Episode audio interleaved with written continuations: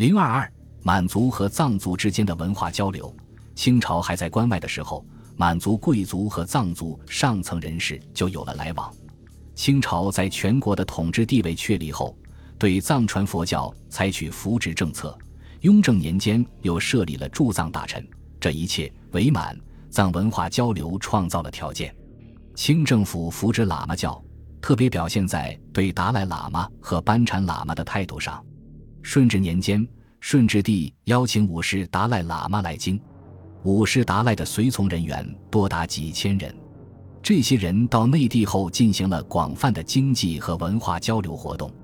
清政府特意为五世达赖喇嘛修建了皇寺，供他居住，并赏赐大量黄金、白银、绸缎、珠宝、玉器。五世达赖喇嘛回藏途中行至代嘎地方，清政府又派官员前往，送去顺治帝册封达赖喇嘛的金册金印，册印均用满、汉、蒙、藏四种文字书写。顺治年间的五世达赖来京，促进了满藏文化交流。皇寺建筑具有藏族风格。五世达赖喇嘛回藏后，利用满族贵族赠送的金银，在西藏各地新建了许多喇嘛寺庙，促进了藏传佛教的进一步发展。康熙年间，清政府册封五世班禅为班禅胡图克图、班禅额尔德尼，如达赖喇嘛立颁给金册金印，这样班禅成为和达赖一样的大活佛。在藏传佛教界具有崇高地位。乾隆年间，乾隆帝又对六世班禅进行了册封，册印用满、汉、藏三种文字书写，纯金制成。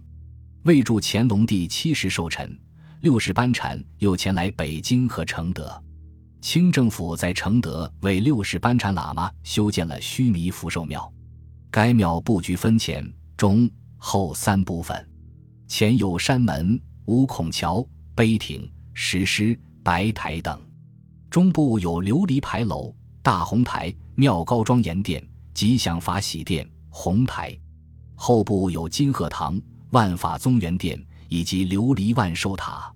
整个庙的建筑形式体现了藏族和内地建筑的风格。乾隆帝会见六世班禅时，用藏语说话，六世班禅向乾隆帝敬献了寿礼。其中多是藏族风格的物品。六世班禅还主持了须弥福寿庙的开光仪式。到达北京以后，六世班禅广做佛事，乾隆帝对他更是礼遇，皇族大臣以及嫔妃太监对六世班禅也都奉若神明。后来，六世班禅因出斗在北京圆寂，清政府建白玉塔以为纪念。该塔塔座的八面各雕藏传佛教故事画一幅。景物刻画细致生动，塔座的转角处有八尊力士像，大部是赤背赤足。从束发和面部的轮廓看，具有藏族武士的形象。六世班禅在内地活动期间，乾隆皇帝以及满族贵族的赏赐和奉献达数十万金，宝冠、璎珞、念珠、金玉钵、镂金袈裟不计其数。六世班禅的北京和承德之行，对满。藏文化交流起了促进作用。雍正朝驻藏大臣设置后，清政府或以蒙古大臣为驻藏大臣，或以满族大臣为驻藏大臣。在满族大臣为驻藏大臣的人员中，有许多是敬业者，他们为满藏两族的文化交流做出了贡献。这其中，何林具有代表性。何林，字西斋，姓钮祜禄氏，满洲正红旗人。乾隆五十七年春天，和临任驻藏大臣到达拉萨。当时，西藏发生了空前的天花病，传染极广，死亡人数众多。但是，西藏僧俗人众并不知道这种病能够治愈，因而非常害怕。按照当地风俗，凡是得了这种病的人，都要驱赶到旷野、岩洞或山溪。贫困家庭的病人已经驱逐，衣食无着。露宿荒野，任其冻饿，无人照管，大多死掉，其境况惨不忍睹。和林到任后，了解到这一情况，十分不安。他下令在山僻中找一空寨，用自己的薪俸银购买酥油、糌粑、茶叶、柴薪以及各种器物，并专派便兵，以及出过痘疹的藏民前往照料，早晚散给，以资病人生活。他还购买药品，请藏医为病人看病。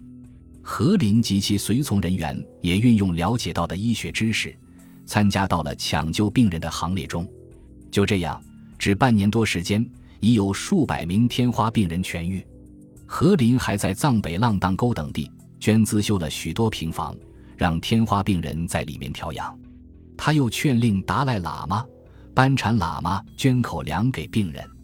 大量藏族天花病人的痊愈，使当地僧俗人众明白了天花病并非不治之症，解除了他们的恐惧心理。总之，满族驻藏大臣为满藏文化交流做出了直接的贡献。本集播放完毕，感谢您的收听，喜欢请订阅加关注，主页有更多精彩内容。